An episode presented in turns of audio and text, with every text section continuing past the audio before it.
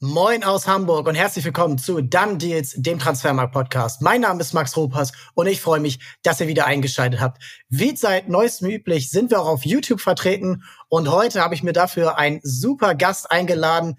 Er ist der BVB-Experte bei Sky. Er weiß sofort, wenn die Transfers passieren oder nicht passieren und deswegen ist er heute der perfekte Gast für, das Thema könnt ihr euch denken, den BVB. Moin Patrick Berger, wie geht's dir? Moin Max, ja, mir geht's sehr gut. Freue mich, dass ich wieder dabei sein darf. Ist ja, weiß gar nicht, wie lange es her ist, dass wir den letzten Podcast gemacht haben. Ich glaube, ein Jahr, oder? Ungefähr ein Jahr. Gerne noch mal reinhören. Ja, seitdem ist viel passiert, äh, nicht gerade zum Positiven für Borussia Dortmund. Ich glaube, wir haben einiges aufzuarbeiten. Ne? Das haben wir. Also zum Ablauf heute am Donnerstag, wenn die Folge hier online ist. Da sprechen wir über das Aktuelle beim BVB und dann, wie wir es in den letzten Wochen auch gemacht haben, zu den Bayern und zum HSV, sprechen Patrick und ich noch, noch über die Top 10 Transfers der Dortmunder seit 2000. Da wird es dann ein bisschen schöner, ein bisschen schöne Erinnerung, aber jetzt müssen wir in die dunkle, kalte, graue, ja, aktuelle Gegenwart gehen.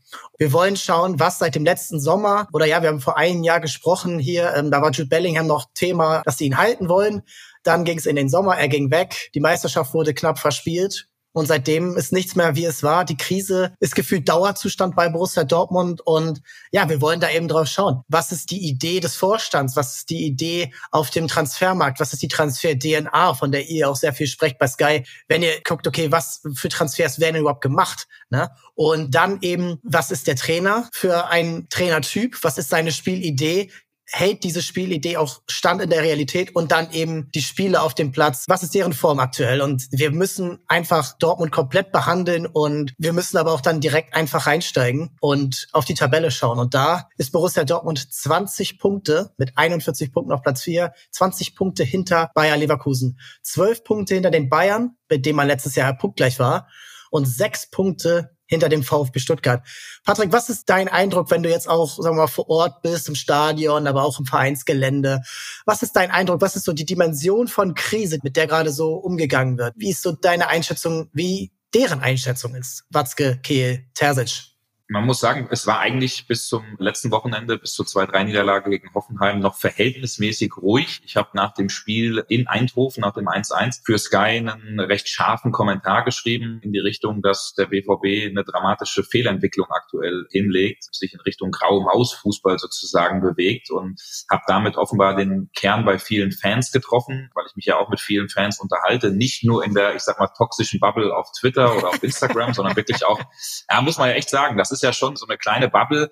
Da wird ja selten gelobt, sondern dann doch auch eher gemeckert, aber hatte auch die Möglichkeit an oder oft dann auch an den Spieltagen, wo ich dann geschaltet werde und oft auch vorm Stadion stehe, da kommen ja Leute auf einen zu und sprechen mit einem und da merkt man einfach, dass die Menschen derzeit nicht mehr so gerne, auch wenn es voll ist, wieder 81.500 im Stadion gegen Hoffenheim, aber die Leute nicht mehr mit Feuer und mit Eifer in das Stadion gehen und die Lust so ein bisschen vergangen ist. Und jetzt kam die erste Pleite wohlgemerkt im Jahr 2024 und wir haben schon gleich Alarmmodus. Und das kommt nicht von ungefähr, sondern kommt eben auch daher, dass die Leistungen zuletzt einfach nicht gut waren, dass die Spielweise nicht gut ist, dass das einfach nicht BVB-like ist, wie die Mannschaft auftritt, keine Dominanz, keine Ballkontrolle, zu wenig Ideen in der Offensive und ganz oben beim BVB weiß man das schon auch und erkennt das auch. Im Winter war es ja schon so, dass Edin Terzic ich will nicht sagen kurz vor dem Ausstand, aber zumindest zur Debatte stand und dann die Rückendeckung vor allen Dingen auch von Aki Watzke bekommen hat. Das wurde justiert mit Nuri Sahin, mit Sven Bender. Und jetzt merkt man eben schon, so ganz nach vorne geht's nicht. So ganz positiv sieht's aktuell nicht aus. Deshalb werden die nächsten Spiele auf jeden Fall entscheidend und bin echt gespannt, wie sie das wuppen oder nicht wuppen. Ja, bevor wir ein bisschen zurückgehen, einfach aufs Aktuelle, denn Dortmund hat ja auch wie schon in der Hinrunde, das ist nun mal logisch, einen relativ leichten Start gehabt. Also da ist Köln dabei, da ist Heidenheim dabei, gegen die hast du zweimal nicht gewonnen, Bochum einmal nicht gewonnen, einmal gewonnen und jetzt Darmstadt hast du dabei gehabt, ne? Genau, und das ist dann eben, also Darmstadt ist ja glaube ich noch dann äh, die Hinrunde gewesen, die kommen dann glaube ich noch mal, aber ja, in diesem Jahr hast du gegen Darmstadt gespielt und hast gewonnen. Herzlichen Glückwunsch, schaffen auch andere. Und das ist dann so ein bisschen auch mein Gefühl. Und ich finde, da ist auch so ein richtiger Ansatz, dann auch trotz einem okayen Ergebnis bei Eindhoven, wo du eins zu eins spielst, aber trotzdem sollte dein Anspruch sein, gerade wenn du in Führung gehst, das zu gewinnen. So, und Auswärtstore gibt's nicht mehr in der Champions League. Also du musst da weiterkommen. Also Eindhoven ist ja ein Must-Win, auch wenn die stark in Form sind und auch wenn die guten Fußball spielen und auch wenn die eingespielt sind. Das muss gewonnen werden. Und ich glaube, deine Ansicht ist ja auch, dass Dortmund eben nicht mehr BVB-like spielt. Und da fehlt mir dann aber auch so ein bisschen, jetzt auch trotz dem Einstieg von Bender und Shahin, die Idee, wie wollen sie denn spielen? Und gefühlt ist es immer noch sehr viel Hero Ball. Du hoffst darauf, dass Julian Brandt einen Geistesblitz hat. Du hoffst darauf, dass Daniel Mahlen aus wenig viel macht. Du hoffst darauf, dass Niklas Füllkrug im Strafraum sich durchsetzt. Du hoffst auch darauf, dass Gregor Kobe die Bälle hält, weil er einfach ein super Torhüter ist. Ähm, das ist ja auch eine Art von Hero Ball. Und du hoffst jetzt irgendwie darauf, dass Ian Marzen der neue David Alaba ist und sich auf links hinten zu einem verkappten Spielmacher entwickelt. Ist das so ein bisschen auch das Gefühl der BVB-Bubble? Ähm, auch an euch BVB-Fans, die jetzt hier zuhören und zuschauen, schreibt da rein, was ist euer Gefühl, ne? Ist das so das Gefühl, ja, wir haben halt immer noch ganz gute Einzelspieler und und darauf verlassen wir uns, aber wir haben keine übergreifende Spielidee, wie sie zum Beispiel Bayer Leverkusen hat, die auch dann greift, wenn Eckpfeiler nicht am Start sind? Ich würde sagen, dass es eine Mischung aus allem ist, weil du dieser Hero Bowl, den du sagst, den hat man ja irgendwo immer. Ne? Also Erling Haaland beispielsweise 86 Tore in 89 Spielen, auf den hat man sich teilweise auch verlassen. Irgendwie wird er schon eine Bude machen oder Bellingham als Einzelkünstler oder oder. Also ein bisschen darauf verlassen muss man sich schon. Ich glaube, dass die Meinung eher eine andere ist, dass man eben nicht mehr nur diese Einzelkönner hat, die ein Spiel vielleicht alleine entscheiden können, dass man vielleicht auch nicht mehr so diese Qualität hat, wie man sie vor ein paar Jahren noch im BVB-Kader hatte, wo man sich zurücklehnen konnte und sagen konnte, ey, nach vorne geht immer was, da schießen wir schon unsere Tore. Tatsächlich ist es so, und das finde ich, kann man Edin Terzic antreiben, dass er es immer noch nicht geschafft hat, seine Spielidee, die er ja schon irgendwo hat, der Mannschaft richtig einzuimpfen. Und die ist halt oft diese Idee, dass es tatsächlich lange Bälle gibt vorne auf Niklas Füllkrug, dass er den Ball dann abklatschen lässt oder Bälle eben hinter die Kette gespielt werden und quasi die beiden Flügelspieler so eine Kreuzbewegung nach vorne machen und im Endeffekt dann vielleicht frei oder angespielt werden. Und das funktioniert halt nicht. Und da haben wir tatsächlich auch ganz interessante Statistiken rausgesucht. Ich bin jetzt eben mal so frei, das passt nämlich gerade ganz gut und gehe mal hier ins Handy. Bei Transfermarkt darfst du immer Statistiken raushauen, egal wann. Ja, das kommt immer ganz gut. Ne? Ja, wir haben das zusammen auch bei Sky mit unserem Datendienstleister Opta gemacht und da merkt man einfach, dass der BVB im Vergleich zu den Top 5 Mannschaften, die auch vorne drin stehen, tatsächlich die meisten langen Bälle schlägt. Also 10 Prozent seiner Pässe sind einfach lang nach vorne in die Spitze. Leverkusen und Bayern, das liegt bei fünf und sechs Prozent. Also da siehst du, dass die Leverkusener schon mehr auf Kurzpassspiel, mehr auf Kombinationsspiel, mehr auf gewisse Dreiecke vielleicht auch an den Außenlinien aufgebaut sind, die dann auch eben funktionieren. Und es ist tatsächlich so, und da kann sich zum Beispiel auch ein Emre Can angesprochen fühlen, dass von den Top 5 Teams nur Leipzig noch weniger Vorwärtspässe spielt als der BVB. Was also zeigt, Vertikalpässe oder Pässe mal nach vorne in die Tiefe mit Mut, das spielt der BVB einfach viel zu selten. Stattdessen viel mehr lange Bälle nach rechts, nach links, nach hinten, was auch eine sehr interessante Statistik ist. Und und das finde ich im Spielaufbau eben so eklatant. Das hat man jetzt auch gegen Hoffenheim gesehen. Nico Schlotterbeck, der einfach Fehler um Fehler macht. Emre Can, der, wobei man da noch sagen muss, Nico Schlotterbeck war zuletzt noch einer der besten und stabilsten Dortmunder Spieler. Aber Emre Can als Kapitän, der zurzeit einfach völlig neben sich steht, der enorm viele Fehlpässe spielt, auch im Aufbau, gerade er mit Sabitzer. Und das zeigt sich hier in der Statistik nämlich auch. Am deutlichsten werden die Dortmunder Spielaufbauprobleme, wenn man sich die Zahl der gegnerischen Ballgewinne innerhalb von 40 Metern vor dem eigenen Tor anschaut.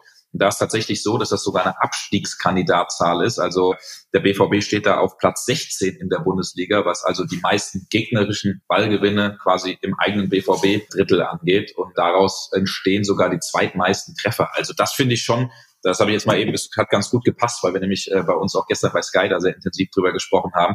Das zeigt halt, dass die Mannschaft eine Verunsicherung hat, dass sie nicht weiß, was sie mit dem Ball anfängt und dass diese klare Idee einfach nicht zu erkennen ist. Und das ist, glaube ich, die größte Kritik, die es zurzeit gibt. Und die Idee ist ja auch, wenn du sie gerade so erklärt hast, lange Bälle und dann gehen die Flügel rein. Das kennen wir aus der Kreisliga. Und das kennen wir auch aus dem Abstiegskampf in der Bundesliga. Das hätte auch die Spielidee von Darmstadt mit Sebastian Polter vorne sein können oder von Bochum mit Philipp Hofmann oder mit äh, Paciencia oder wen du da vorne reinstellst. Das kann ja nicht der Anspruch sein vom BVB. Und das hilft dann vielleicht, und du hast die individuelle Klasse angesprochen, ja, hilft dann vielleicht noch gegen die schlechteren Mannschaften und die formschwächeren Mannschaften, aber eben nicht mehr dann auf dem Level, wenn du in die Topspiele gehst. Und da sah Dortmund wirklich echt nicht gut aus. Ne? Also in Stuttgart, auch im Pokal in Stuttgart, gegen die Bayern, Auch gegen Leverkusen hast du ja eigentlich komplett die Außenseiterrolle angenommen und hast dann gekämpft und hast dann einen Punkt geholt. Aber es war ja abzusehen, dass irgendwann der Ausgleich fällt. Und das kann ja eben nicht der Anspruch sein. Und du hast, und da kommen wir dann eben wieder in den Sommer zurück. Und da sind wir dann eben bei der Analyse auch Emre Can angesprochen, der ja letztes Jahr wirklich everybody's darling war. Er war immer der Querulant, immer der Hitzkopf, der sich eine blöde gelbe Karte abholt, der faul macht, was dann unnötig ist und der irgendwann mal als aggressive Leader kam, aber immer nur aggressive war, aber kein Leader war. Und das hatte er letztes Jahr so ein bisschen abgelegt und war wirklich, und das muss man wirklich sagen, er war einer der zentralen Gründe, warum Dortmund hätte Meister werden müssen. Absolut, stimmt. Da war so eine Szene in Augsburg am vorletzten Spieltag, wo man ja dachte, ja, jetzt haben sie den Sieg geholt, Bayern hat verloren, jetzt wird's soweit. Und da war, wurde er einmal provoziert von, ich glaube, Demirovic und er stand da einfach und hat nichts gemacht. Und sonst hätte man gesagt, oh, Emre, reiß dich zusammen, und auf dieser Euphorie aufbauend hat Dortmund dann ja entschieden, Emre Can, du bist unser Mann für die Zukunft. Du wirst Kapitän, du bekommst einen neuen Vertrag und zudem verpflichten wir nicht Edson Alvarez für 40 Millionen Euro ungefähr. Nennen ganz nochmal die äh, genaue Zahl, aber das war ja alles schon in trockenen Tüchern fast. Und es war soweit, dass er ja auf dem Weg zu Dortmund war. Und dann kam last minute das Veto. Nein, wir bauen hier auf Jan, wir geben ihm den Vertrag. Er ist einer der Eckpfeiler und nichts anderes kann es sein, wenn du bei Dortmund zum Kapitän ernannt wirst. Schauen wir uns gerne die Kapitäne der letzten 10, 20 Jahre an. Das waren einfach Säulen. Da ging es ja schon los. Und das war ja, ist ja logisch, wenn der Sportdirektor handelt die Transfers aus und der wird ja dann Interesse daran gehabt haben, Alvarez zu holen. Aber der Trainer, und ich glaube auch, bestätige das gerne, dass Aki Watzke dann auch so ein bisschen, ja, da so ein bisschen mitgewirkt hat, dass dann trotzdem auf die arrivierten Kräfte gebaut wird, also Can und eben auch Terzic und so wird dann in die neue Saison gegangen. So, das ist ja der erste Punkt. Ah nee, lass uns erstmal, genau. Erstmal, weil das groß genug ist als Thema, ist das sozusagen so erstmal korrekt und dann darauf aufbauend, wie wurde dann damit im Sommer gearbeitet? ja, du hast das grundsätzlich schon sehr gut zusammengefasst. Sebastian Kehl hat den Transfer mehr oder weniger schon fertig, also fertig gemacht klingt ein bisschen krass, weil ich habe mich nochmal mit Sven Mislintat auch darüber unterhalten, weil er auch bei uns bei Sky, also zu dem Zeitpunkt noch bei Ajax Amsterdam ja in Diensten, Edson Alvarez damals ja auch bei Ajax Amsterdam. Es war tatsächlich nie so, dass die Vereine schon verhandelt haben oder sich irgendwie einig waren. Es war so, dass der Spieler sich einig war mit Borussia Dortmund. Es war sogar schon so weit, das habe ich auch schon mal erzählt, dass der BVB sogar dem Spieler ein BVB-Trikot vorbeigebracht hat mit der jeweiligen Rückennummer, dann auch sogar den Kindern von Edson Alvarez gegeben Ach, hat, um so ein bisschen ein Gefühl zu bekommen. Der Spieler hat sich schon umgeschaut am Phoenixsee in Dortmund nach gewissen Apartments weil er schon Bock hatte, da hinzugehen. So, die nächste Hürde wäre dann schon. Kurz vor der Verlobung nochmal nach Ringen gucken, ne? Ja, richtig. Und dann genau. aber nicht durchziehen. Genau. So, und das ist so ein Kritikpunkt, und das haben wir auch ja hinlänglich im Sommer schon diskutiert. Das ist so der größte Reibungspunkt gewesen das ist so ein Punkt, wo ich sage, wenn du als Verein mit einer Sprache sprichst, dann musst du doch eigentlich dir darüber im Klaren sein, wollen wir den Spieler? Ja, dann gehe ich dafür in die Vollen, ins Ganze und versuche das Ding durchzuziehen. Genau, du hast es dann richtig zusammengefasst, dann kam mehr oder weniger ein Veto. Dann hat Edin Terzic für sich erkannt, dass seiner Ansicht nach Edson Alvarez vielleicht nicht der richtige Spieler ist, vielleicht auch für die Summe von Warum? ein bisschen über 40 Millionen. Ja, es war für ihn schon ein Zerstörer, aber es war jetzt auch nicht richtig Zumindest war das die Art und Weise, wie er das gesehen hat. Nicht einer, der gut genug ist, vielleicht auch im, was jetzt vielleicht ein bisschen kurios klingt, aber der nicht gut genug ist auf dem Spielaufbau. Ich glaube, genau sowas bräuchte man bei Borussia Dortmund. Ich bin ehrlich, ich habe jetzt zu wenig West Ham-Spiele gesehen, um zu sagen, jetzt aktuell Edson Alvarez performt, ob das wirklich das Perfect Fit oder Match gewesen wäre. Es wäre jetzt auch ein Rekordtransfer gewesen, weil er hätte über 40 Millionen knapp gekostet. Also ist jetzt auch nicht so, dass der BVB das dann mal so ganz locker aus der Hose bezahlt. Und man hatte das Gefühl, zumindest kann ich es ein bisschen verstehen, aufgrund, du hast angesprochen, der echt starken Rückrunde, die Emre Can gespielt hat, dass er jetzt endlich so weit ist, dass er den nächsten Step macht, dass er Dinge verstanden hat, dass er sich nicht zu viel mit Nebenkriegsschauplätzen vielleicht auch beschäftigt, dass er fokussiert ist, dass er klar im Kopf ist. Und in der Mannschaft übrigens ist es immer noch so, dass Emre Can wirklich einen sehr hohen Stellenwert hat, ähnlich wie Marco Reus. War im Übrigen für mich auch eine Fehlbesetzung als Kapitän in den letzten Jahren, auch wenn der in der Mannschaft enorm anerkannt ist, auch wenn die Jungs den total mögen. Das sind halt schon so Punkte und das ist jetzt eine strategische Geschichte, wo man rückblickend sagen kann, ich hatte das im Sommer, glaube ich, auch kommentiert. Ich habe gesagt, dass es aus mehreren Gesichtspunkten zu verstehen ist, aber schon eine Kapitänsernennung mit Risiko ist, weil eben zu viele Spielabschnitte oder Saisonabschnitte dabei waren, seit Emre Can in Dortmund ist, die einfach viel zu unbeständig waren und es im Endeffekt nur eine gute Halbsaison war, die jetzt im Endeffekt zur Kapitänsernennung geführt hat.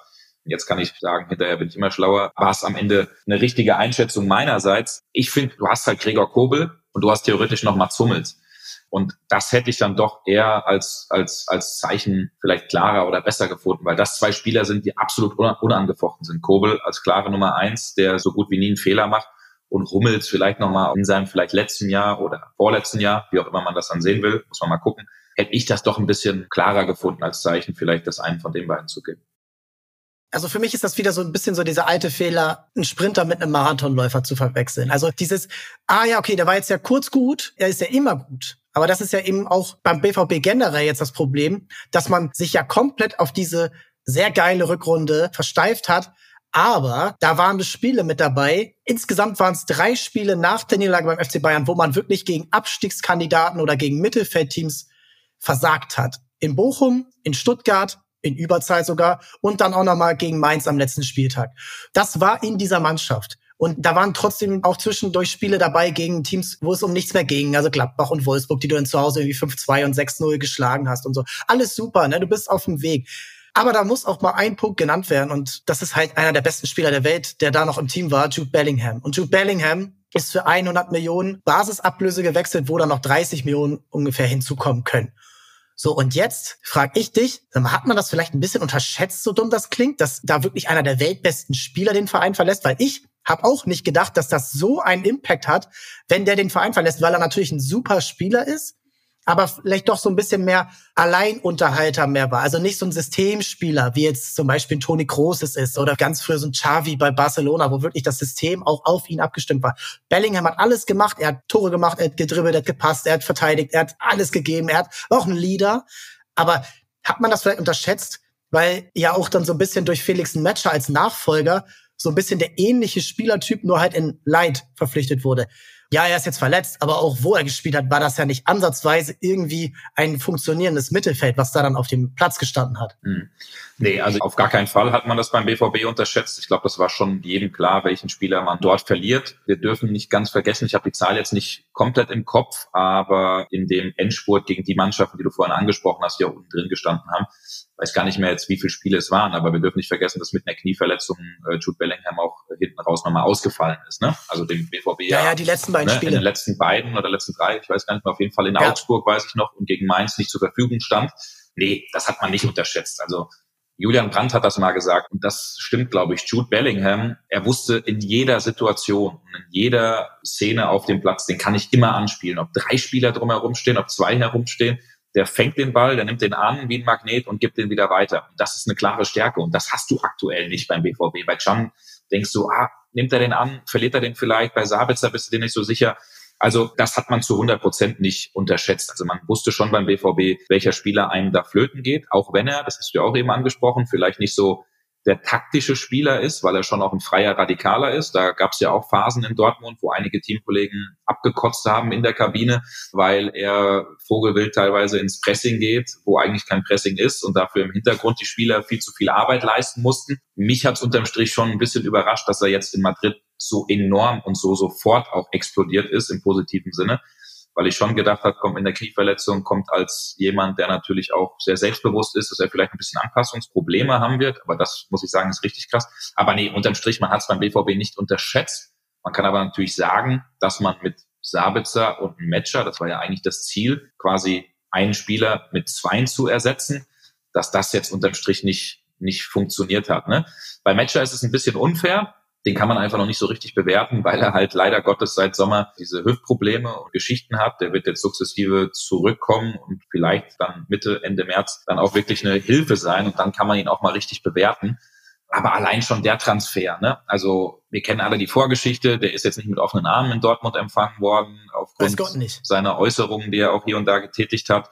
Und da hast du natürlich also grundsätzlich schon jemanden zu holen als Bellingham-Nachfolger, enormer Druck, enorme Etikette, die dir vorne irgendwie auf der Stirn steht. Und dann mit der Vorgeschichte ist es natürlich für so einen jungen Spieler enorm schwer, dann Fuß zu fassen. Aber wie gesagt, man kann es einfach noch nicht so richtig bewerten, weil ein Schlüsselspieler, und das soll er eigentlich sein, Felix Metscher, weil da ist wirklich jeder, Kehl, Watzke, Terzic, Co-Trainer, davon überzeugt, dass der der Mannschaft zu 100 Prozent helfen wird. Und die faire Bewertung können wir halt wirklich erst machen, wenn er wirklich auch mal ein paar Spiele am Stück gespielt hat. Das ist richtig. Aber letztendlich brauche ich ja aber auch eine Spielidee, die irgendwas auffängt. Und auch irgendwo ein Kader, der dazu passt.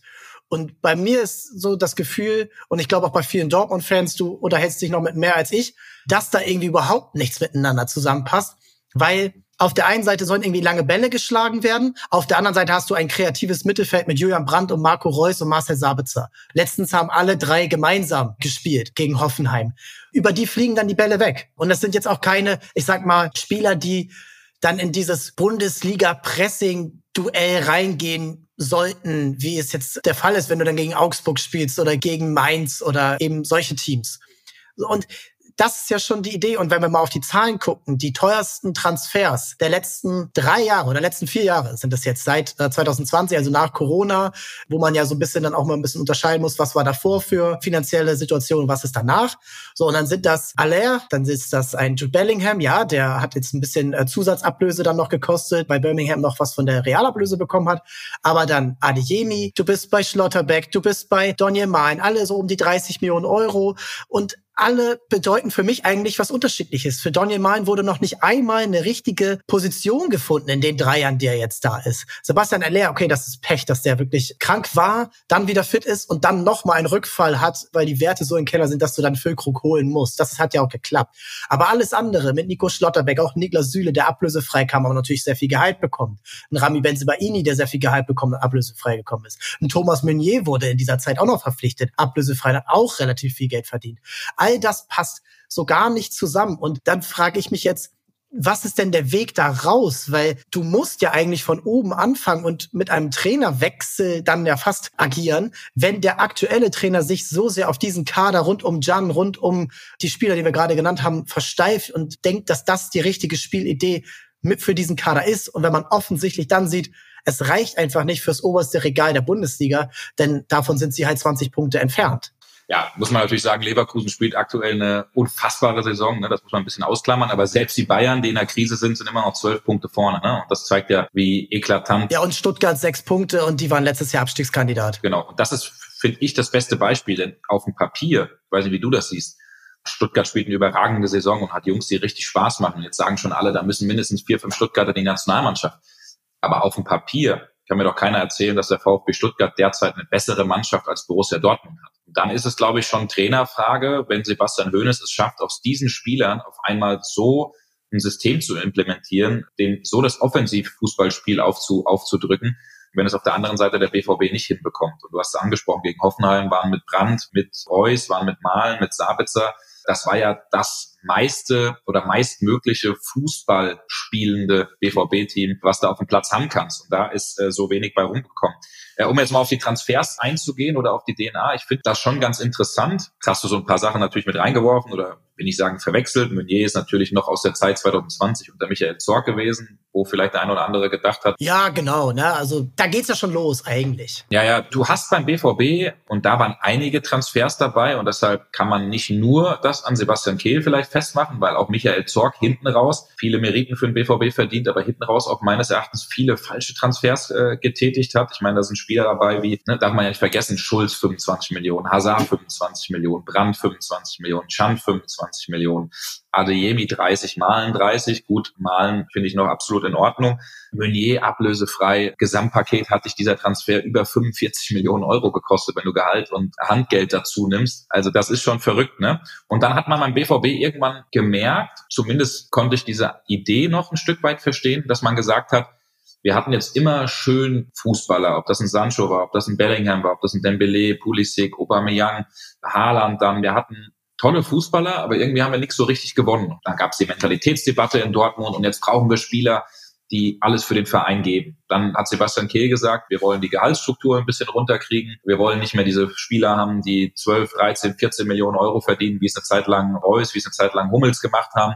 Wir passen das alles ein bisschen an und setzen auf deutsche Nationalspieler, Niklas Süle, theoretisch auch Felix Metscher, Nico Schlotterbeck. Äh, und es war immer zu hören, Spieler, die Bock haben für den BVB zu spielen, Spieler, die Bock haben, auch für einen Verein zu spielen, wo sie gutes Geld verdienen, aber vielleicht Leipzig oder in Leverkusen oder vielleicht ins Ausland sogar noch mehr verdienen können.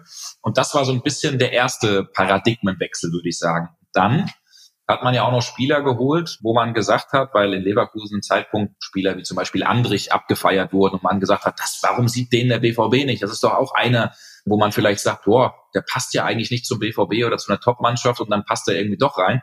Und dann hat man auf einmal Spieler wie Sali Özcan geholt, als Schnäppchen 5 Millionen Euro, Julian Riasson geholt, 5 Millionen Euro Ausstiegsklausel von Union Berlin. Ist das dann so ein Schnäppchen? Also, weil die Leistung ist ja kaum da. Oder also, sie spielen ja kaum. Und dann ist ja kein Schnäppchen. Naja, aber also finde jetzt schon, wenn du zwei Bundesligaspieler die, äh, holen kannst, die, die 5 Millionen Euro kosten, ist es ein Schnäppchen. Bei Riasson finde ich, der macht absolut seinen Job. Das ist total solide, das ist total in Ordnung für den Preis. Also finde ich schon. Ist jetzt natürlich kein toller, super Dribbler und Künstler, sondern ist einfach einer, der seinen Job verrichtet. Bei Sali Özcan finde ich einfach, ist ein überragender Kerl, aber rein jetzt so von der Qualität bringt das den BVB jetzt, finde ich, nicht weiter nach vorne. Genauso wie Marius Wolf. Auch alles super gute Typen. Aber so dieser letzte Punkt, das fehlt halt. Ne? Und da merkt man, dass dieser Paradigmenwechsel, den man vollziehen wollte, einerseits mit deutschen Nationalspielern, aber andererseits auch mit Spielern, die diese gewisse Mentalität und Resilienz und Resistenz haben, dass dieser Weg auch nicht so richtig klappt. Und jetzt fordert man schon auch intern wieder, dass man diese Transfers, für die der BVB eigentlich bekannt ist, aus Frankreich, aus Norwegen, wie zum Beispiel Haaland, aus sonst woher, dass man diese Transfers wieder tätigt, diese 16, 17, 18-Jährigen, wo man sagt, boah, das ist wieder ein BVB-Transfer à la Sancho für 7, 8 Millionen Euro von City und dann verkaufe ich den für 75 BAM und wir refinanzieren uns. Und das hat man jetzt auch wieder erkannt, dass das eigentlich wieder der Kern von oder diese DNA, Transferstrategie von Borussia Dortmund ist und dass man das ganz gerne wieder haben möchte. Also es ist so vielschichtig, es ist nicht so einfach zu erklären, weil ich finde das bei einem Niklas Süle, das ist für mich der beste und springendste Punkt. Da kommt jemand von FC Bayern München, der den Bayern, so hat er das in seinem Freundeskreis erzählt, als der Transfer dann zu Dortmund zustande gekommen ist, der hat im Freundeskreis gesagt, ich will den Bayern eins auswischen, so wie die mich behandelt haben. Ich möchte denen zeigen, dass wir die schlagen können, auch mit Borussia Dortmund. Und dann kommt er dahin, gibt an, dass er Führungsspieler sein will, dass er einfach möchte, dass er bockt, dass er sich reinhängen möchte. Und der BVB hat das Gefühl, yo, das ist ein Match, das passt. Hier holen wir jemanden ablösefrei, der einfach funktioniert. Und dann hast du diese ewige Diskussion nach der Fitness, dann ist Edin Terzic unzufrieden mit der Professionalität von ihm, dann gibt es Gespräche mit Volker Struth und Sebastian Kehl und in Dortmund sind alle verärgert und sagen, ich verstehe nicht, warum er seine Karriere so wegwirft und Süle selbst natürlich verärgert, weil er sagt, ich habe euch vorher im Gespräch gesagt, ich gebe alles, aber ihr müsst mich auch so nehmen, wie ich bin. Heißt, den 100% Professionellen werdet ihr aus mir nie rauskriegen. Aber dann gibst so Dinge, du ja nicht alles. Ich ganz verstehe. Ja, genau, dann gibst du irgendwo nicht alles. Und das ist so ein Punkt, den ich halt nicht so richtig verstehe, weil du hast schon ein paar gute Transfers gemacht. Ja, das sind jetzt wahrscheinlich nicht die kreativsten und du brauchst da auch nicht die große Scouting-Abteilung, um einen Matcher, um einen Sabitzer, um einen Füllkrug, um einen Süle oder Schlotterbeck zu finden. Aber ich finde, unterm Strich ist das trotzdem eine Qualität, die der BVB auf dem Platz hat, wo er, jetzt mal Leverkusen vielleicht ausgeklammert, normalerweise auf Platz drei in der Bundesliga landen müsste. Und dass das zurzeit so weit entfernt ist, das ist dann irgendwo auch eine Trainerfrage zu sagen, man kann schon auch mehr aus dieser Mannschaft rauskitzeln. Aber du siehst, die Probleme sind vielschichtig. Es ist nicht nur Trainer, es ist teilweise eine falsche Zusammenstellung. Es sind die Spieler, die einfach nicht das nötige etwas vielleicht nochmal draufpacken oder auch, wenn ich sagen, satt sind, aber nicht nochmal den extra Schritt gehen. Es ist irgendwo auch die sportliche Leitung, die ein, zwei Stellen vielleicht nicht erkannt hat oder nicht nachgebessert hat meine, da sehen wir auch Rafa Guerrero, ne? Da haben dir letzte Saison richtig viele Assists und Tore gefehlt. Oder jetzt in der Saison, wenn du die auf die letzte Saison projizierst. Und den hast du jetzt ja im Winter nachgebessert mit Marzen, weil du erst dachtest, hm, das kriegen wir schon so hin. Und dann merkst du auf einmal, oh je, wir brauchen doch nochmal einen richtigen Linksverteidiger, weil Benze Baini A nicht funktioniert und B dann auch weg ist beim Afrika Cup. Und das sind so Fehleinschätzungen, wo ich sage, da muss ich auch die sportliche Führung natürlich an die eigene Nase fassen. Ja, und was halt auch, finde ich, so ein bisschen das Problem ist bei Borussia Dortmund, ist immer dieses Rückbesinnen oder dieses, wir müssen uns rückbesinnen auf die alte Dortmunder Identität. Und erst war es Pressing-Fußball unter Jürgen Klopp und äh, junge Spieler wie Bender, Kagawa, Lewandowski verpflichten, die so wegscouten. Dann waren es einfach mal diese Supertalente, die man dann so als erster dann bekommen hat, also der hast du ja angesprochen, der Belay, Haaland, dann Jude Bellingham, Sancho, also all die, die aber dann ja das Problem waren, ja, die sind ja geil und wir können die teuer verkaufen, aber um sie herum haben wir keine funktionierende Mannschaft. Dann wolltest du die Mentalitätsspieler, weil das ist ja das, was Dortmund ausmacht. Die müssen vor der Südtribüne irgendwie die Leute anzünden, weil sie hier nicht nur normal Fußball spielen sollen, sondern eben auch sich mit dem Verein identifizieren sollen.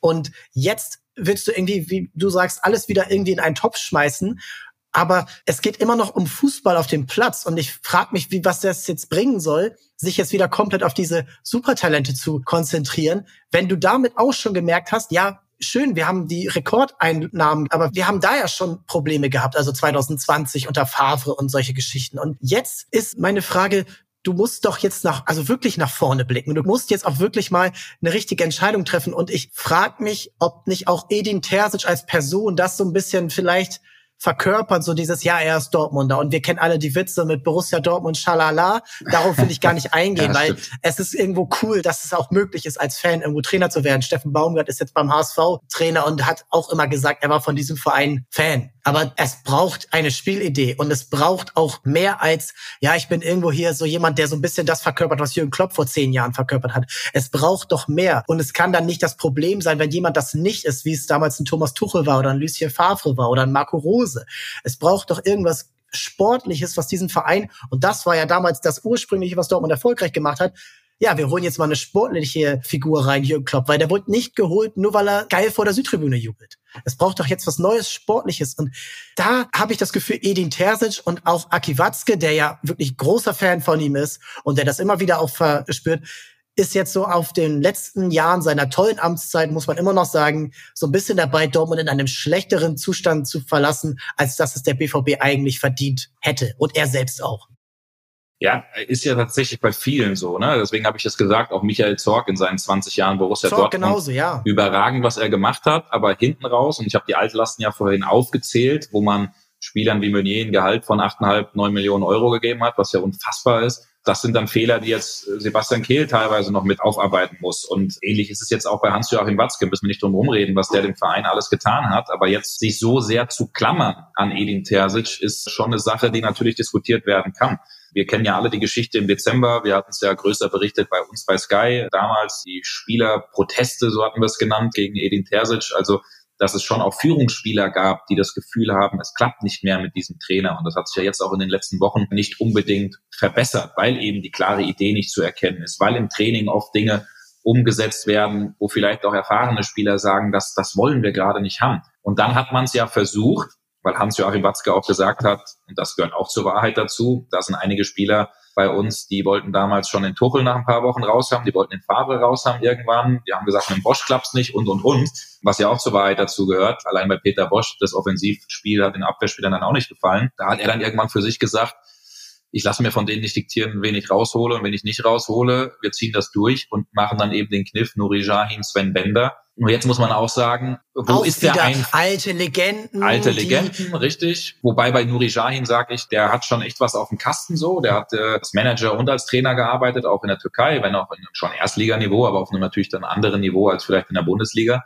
Aber man hat ja versucht, ihn zu stützen da mit Edin Terzic. Und jetzt muss man dann vielleicht auch irgendwann erkennen, wenn denn die Entwicklung nicht zu sehen ist, wenn vielleicht am Samstag das Spiel gegen Union verloren wird, wenn es gegen Bremen keine Reaktion gibt, dass man dann in der Länderspielpause sich hinsetzt und sagt, Leute, so und so sieht's aus. Wir haben vielleicht nicht das Gefühl oder wir kriegen es einfach nicht mehr hin und dann muss man diesen eigenen Fehler, den man dann ja auch gemacht hätte, wenn es so kommt, ist jetzt wie konjunktiv, dann müsste man sich das am Ende auch natürlich eingestehen ich bin da echt gespannt, ob Hans-Joachim Watzke, wie gesagt, wenn die Entwicklung ausbleibt, dann über seinen Schatten dann hinausspringt und diese Entscheidung trifft, weil aktuell, hast du es selbst gesagt, ist die Entwicklung nicht zu erkennen. Und ich gehe davon aus, dass es zu einem Ende kommt mit Edin Terzic. Wenn nicht, dann spätestens, also wenn nicht jetzt schon in der Saison, dann spätestens im Sommer, dass man sich da hinsetzt und einen klaren Umbruch macht. Und das ist, betrifft dann nicht nur Edin Terzic und den Trainer, sondern du hast ja auch angesprochen, Hans-Joachim Watzke, Vertrag läuft zwar noch bis 2025, aber der tritt ja zurück, mehr oder weniger jetzt schon als Geschäftsführer Sport, wird einen Nachfolger präsentieren, im besten Fall schon im Sommer. Gibt es auch Gerüchte um Markus Krösche, der tatsächlich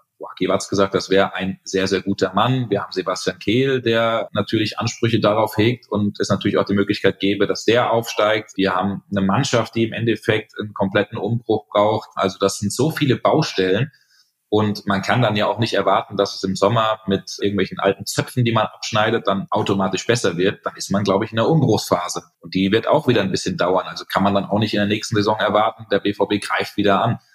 Und dann bei allem, was wir gerade reden, das klingt vielleicht jetzt so, so einfach, aber man darf auch echt nicht vergessen, was am 27. Mai passiert ist gegen Mainz. Ich habe noch nie einen Verein so sehr gelähmt und in Trance erlebt wie nach diesem Spieltag.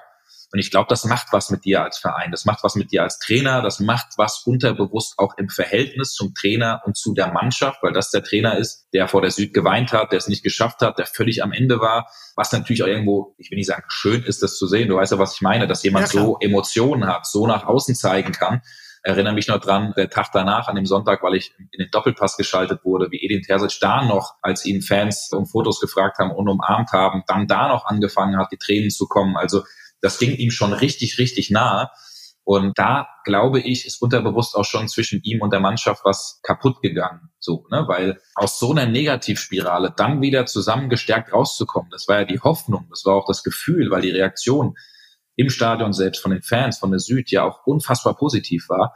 Aber da hat man dann irgendwie gemerkt, da ist im Verein irgendwas zerbrochen, irgendwas kaputt gegangen. Und jetzt siehst du es ja auch, weil ich glaube, wenn der BVB nicht so lange Erster war, sondern war er nicht lange Erster, aber in Augsburg Erster geworden und als Erster an diesen letzten Spieltag gekommen ist, sondern wenn sie einfach eine ganz coole Rückrunde gespielt hätten, weiß ich nicht, Zweiter geworden wären, vielleicht mit fünf Punkten Abstand auf die Bayern und es nicht dieses Megadrama gegeben hätte, dann hättest du jetzt wahrscheinlich ein anderes Gefühl. Weil, ja, das ging so schnell, als wenn die Saison gestartet sind mit Korrigier mich. Es gab nach den ersten Köln. drei, genau, Köln, Heidenheim. Auf jeden Fall, weiß nicht mehr, hast du zwei Wovon? Unentschieden, einen Sieg oder so? Ich, ich habe es nicht mehr ganz im Kopf, aber da gab's schon. Ja, es ging los mit dem Sieg gegen Köln, letzte Minute gewonnen und genau. dann Unentschieden in Bochum und dann dieses 2 zu 2 gegen Heidenheim. Das ist eine Niederlage. Also, seien wir ehrlich. Und da gab's in Dortmund schon Krisenmodus. Da gab's schon auch ein Krisengespräch zwischen den Bossen, zwischen dem Trainer. Warum ist die Reaktion hier so der Fans? Warum ist das, ist das Gefühl so negativ? weil da gab es schon nach dem Spiel im Heidenheim, am dritten Spieltag, gab es schon ein gellendes Five-Konzert und da haben schon die ersten Fans gedacht, was ist mit dieser Mannschaft los?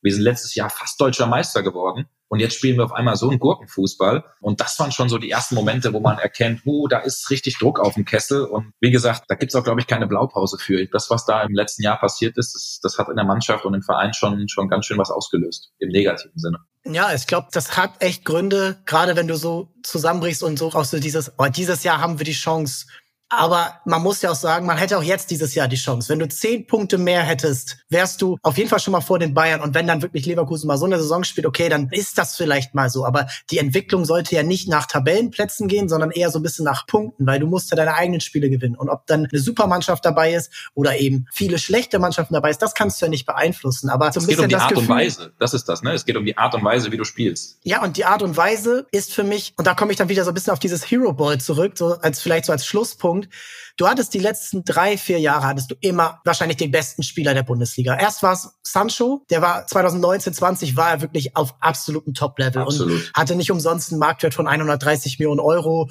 und ist dann ja eher so noch verhältnismäßig günstig zu Man United gewechselt. Dann hattest du Haaland, der kam in die Liga sofort mit den drei Toren damals in Augsburg und hat einfach richtig performt. Hatte ein bisschen Verletzungsprobleme, aber ansonsten war der einfach top. Und er hat dir Spiele gerettet, die dir sonst keiner gerettet hätte. Und dann hast du eben Jude Bellingham als letzten dieser drei, der auch nochmal auf seine Art und Weise eben Spiele gewonnen hat, auch Spiele an sich gerissen hat. Ich erinnere mich an das Spiel in Frankfurt, wo er so ein unfassbares Tor gemacht hat, wo Dortmund die deutlich schlechtere Mannschaft eigentlich war. Aber auch durch sein Tor haben sie so ein Spiel gewonnen. Und das hat so ein bisschen, und das sieht man auch in den Marktwertverläufen der ganzen Mannschaft, abgesehen von diesen Superspielern, die 100 Millionen, 120 Millionen, 150 Millionen Marktwert hatten bei Borussia Dortmund, geht die Kurve halt nicht wirklich nach oben. Und du stagnierst und hast dann irgendwo eben nicht diese Spielidee und hast dann eben immer so dieses, Gefühl, ja, okay, wir brauchen entweder ein super Talent oder ein super Spieler. Marco Reus hatte ja auch immer noch gute Spieler und halt diese Südtribünen-Energie. Aber du hast nichts, was Leverkusen hat, was Stuttgart hat, was auch vielleicht kleinere Mannschaft haben, wie, wie Heidenheim, die auch natürlich, weiß Gott, nicht die Mittel haben, aber eine Spielidee. Und ich glaube, das erkennen die Fans an einem dritten Spieltag zu Hause gegen Heidenheim, wenn wirklich gar kein Plan zu erkennen ist. Und da gibt's halt ein Five-Konzert, weil es halt ein Five-Konzert verdient hat, wenn du 2-0 führst und komplett offen gegen einen Aufsteiger stehst, weil eben du dich nicht umorientiert hast, nicht vorbereitet hast, so. Und das ist, glaube ich, jetzt alles am Ende zusammengekommen und ich bin sehr gespannt, also auf diese nächsten Spiele, Union Berlin, Werder Bremen, das sind genau solche Teams, wo du auch gerne mal Probleme hattest, auch zu Hause mal verloren hast gegen Werder und dann eben, finde ich, dieses Champions League Rückspiel gegen Eindhoven, in zwei Wochen müsste es jetzt sein. Das muss gewonnen werden. Wenn du das verlierst, dann ist, glaube ich, noch mehr Krisenstimmung, weil so diese Champions League Saison dieses Jahr ja schon auch ein bisschen was kaschiert hat durch eben die tollen Spiele in Mailand. Ganz ehrlich, genau, die Champions League Saison, die hält Edin Terzic auch bisher im Amt, weil wenn der in der Gruppenphase ausgeschieden wäre oder der BVB, dann hätte Aki Watzke noch weniger Argumente gehabt, um ihn wirklich zu stützen und zu halten. Denn da sind wir uns auch einig, vier Siege in 14 Spielen. Ich glaube, in Dortmund sind schon Trainer für weniger äh, rausgeworfen worden oder entlassen worden. Diese Champions League-Saison, wo man ja auch sagen muss, irgendwo können sie es, gegen Paris, ja. gegen, äh, gegen Newcastle. Newcastle. gegen Milan, das hält ihn dann tatsächlich im Amt. So, ne? Und jetzt bin ich wirklich gespannt. Du hast zwei Auswärtsspiele, hast du angesprochen, Köpenick und in Bremen. Das stimmt, Bremen auch noch auswärts, ja. Genau, beide auswärts. Und danach kommen jetzt noch die Top 7. Also du hast vermeintlich leichte Gegner schon hinter dir. Es kommen Stuttgart, es kommen, oder du spielst gegen Stuttgart, gegen Leverkusen, gegen Bayern, gegen Frankfurt, gegen Leipzig. Also das ist ein knüppelhartes Restprogramm. Und deshalb sage ich, die nächsten beiden Spiele werden entscheidend auch für Edin Terzic, denn Aki Watzke, Kehl, alle oben können dann irgendwann nicht mehr die Augen verschließen, wenn das so weitergeht und müssen handeln, weil dann hast du eine Länderspielpause im März und dann könntest du einen Cut machen und könntest vielleicht noch entweder eine Interimslösung mit Nuri Jahin oder du greifst, ich bin jetzt mal zu einer ganz großen Lösung mit Jose Mourinho, der ein guter Kumpel von Aki Watzke ist. Aber das ist jetzt, das, ja. das wäre jetzt geil für die Bundesliga. Das ist jetzt aber ein bisschen Gespinne. Ist jetzt keine gesicherte Info, habe ich einfach mal jetzt so reingeworfen. Und dann könnte man zumindest einen Cut machen und der Mannschaft nochmal die nötigen Impulse geben. Aber wie gesagt, ich bin gespannt, wie man damit umgeht. Ich würde es Edin Terzic an sich vom Typ her gönnen, dass er vielleicht diesen Push nochmal hinbekommt zum Positiven und doch nochmal zeigt, was in ihm steckt, weil das glaube ich schon, dass er grundsätzlich kein schlechter Trainer ist. Aber wie gesagt, mir fehlt die Fantasie und eigentlich ist es schon verrückt, dass es in Dortmund so ruhig ist zum jetzigen Zeitpunkt um den Trainer. Ja, und ich finde es auch leider äh, so ein bisschen symptomatisch, dass jetzt Edin Terzic, wenn man sich die Frage stellt, würde der woanders gefragt sein, bei einem anderen Club in der Bundesliga als Trainer? Ist das ein Kandidat? Und das ist halt dann immer so ein bisschen, wenn er nur in diesem Verein sozusagen diese Stellung hat, aber woanders gar nicht gefragt ist, dann fragt man sich, ja, ist das die richtige Weise? Also ist es dann wirklich so gut, immer auf die eigenen Leute zu bauen? Ne? Und ein Punkt noch zum Schluss. Du bist jetzt Vierter. Du hast wirklich auch Glück, eigentlich dieses Jahr, dass RB Leipzig dieses Jahr auch eine schwache Saison spielt. Sonst wärst du vielleicht Stimmt, Fünfter. Ja.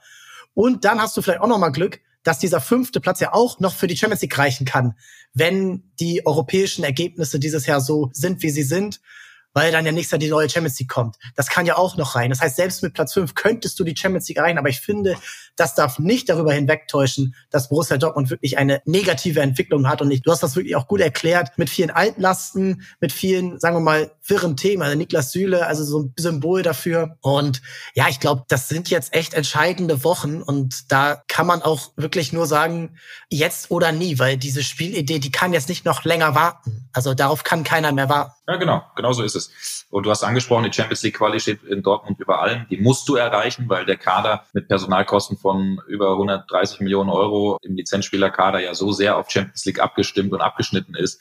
Und das darfst du dir nicht leisten. Und in Dortmund ist es der Natur immer so, wenn Aki Watzke das Gefühl hat, wir verpassen vielleicht die Königsklasse, dann zieht er die Reißleine. Und deshalb sage ich, sind die nächsten beiden Spiele ja, kann von Endspielen sprechen, also weil der Druck schon da ist, weil wenn die beiden Spiele in den Sand gesetzt werden, dann muss gehandelt werden, weil du kannst dich nicht auf diesen fünften Platz, der vielleicht reicht, verlassen. Und das steht in Dortmund eben über allem. Und ja, ist auf jeden Fall wieder Druck auf dem Kessel, aber so schnell geht's auch in Dortmund. Eine Niederlage im Jahr 2024 und schon ist Alarm, aber weil auch eben viele Unentschieden und viele unzureichende Ergebnisse und Leistungen eben dabei waren. Unentschieden und umzureihen. Ich glaube, das trifft leider Dortmund gerade ganz gut. Patrick, vielen Dank fürs Dabeisein. Vielen Dank für deine Infos und Insights. Euch vielen Dank fürs Zuhören. Wir hören uns am Sonntag wieder, wenn unsere Top 10 Folge live geht. Das machen wir jetzt immer so. Donnerstag kommt eine aktuelle Folge und dann Sonntag die Top 10. Dann auch wieder mit Patrick zu Borussia Dortmund. Da gucken wir mal, wer die Top 10 erreicht. Euch vielen Dank fürs Zuhören. Abonniert den Kanal entweder bei Spotify, Apple oder YouTube. Und dann sehen wir uns wieder. Vielen Dank und ciao, ciao.